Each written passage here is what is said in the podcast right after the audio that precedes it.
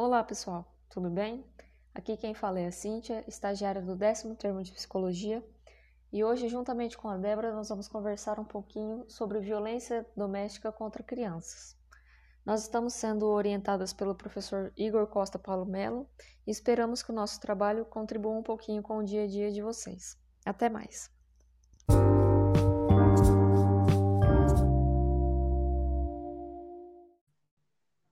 Violência contra crianças é mais vivenciada dentro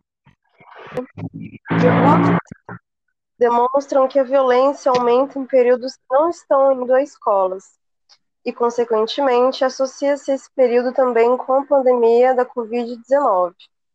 Segundo, segundo o Fórum Brasileiro de Segurança Pública, o número de denúncias de violência contra mulheres tem aumentado, mas no caso de violência contra crianças tem diminuído. Estes dados não indicam uma diminuição da violência contra as crianças, mas sim uma diminuição de detecção, com o fechamento das escolas, por exemplo, sendo um lugar de detecção de tais abusos. O número contra os adolescentes tende a aumentar na pandemia do Covid-19 por alguns fatores, como o distanciamento social, onde há uma maior restrição no cuidado com a criança, ficando a cargo totalmente da família, e assim dificultando o acesso a esses abusos, o impacto econômico de uma forma negativa, tempo e intensidade do confinamento, e assim aumentando o estresse e conflitos interpessoais, aumento do uso de álcool e outras drogas, que dessa forma aumenta-se a probabilidade de violências, e medo da pandemia, as crianças não terem as informações necessárias da pandemia de acordo com a sua faixa etária. Durante a pandemia do Covid-19, tem tido um aumento também no número de pedófilos nas redes sociais.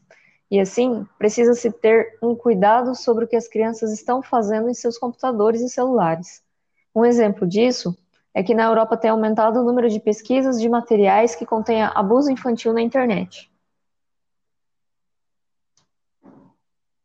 Bom, os efeitos gerados em relação à violência familiar como o mal-estar e até situações maiores que ocorram traumas e um impacto no corpo também, como lesões, podem ser perigosos ao ponto de prejudicar o desenvolvimento da criança e também podendo levar à morte.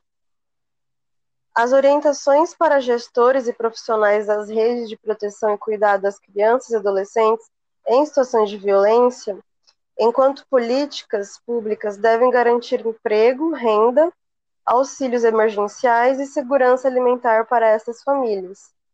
Ainda é necessário que estejam implantados planos de cuidados integrais em saúde física e mental a crianças e adolescentes em situações de rua, processo de migração, situações de acolhimento e ou privação de liberdade durante a pandemia de Covid-19.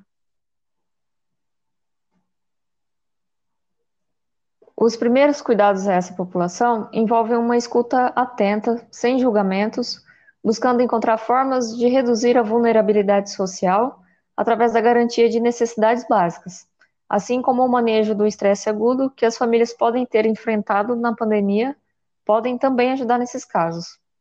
A escutativa é uma importante ferramenta de compreensão com as crianças, pois estas podem responder de diferentes maneiras seja apegando seus cuidadores, sentindo-se ansiosas, irritadas, agitadas, entre outras reações.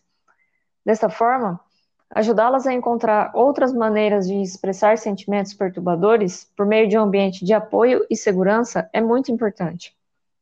Por fim, é preciso que haja o diálogo entre os profissionais da rede de proteção e cuidado ou com pessoas que tenham confiança como representantes de organizações sociais e comunitárias pois essas organizações podem servir como uma fonte de apoio para as famílias vítimas de violência, ou também que estão sob estresse crônico.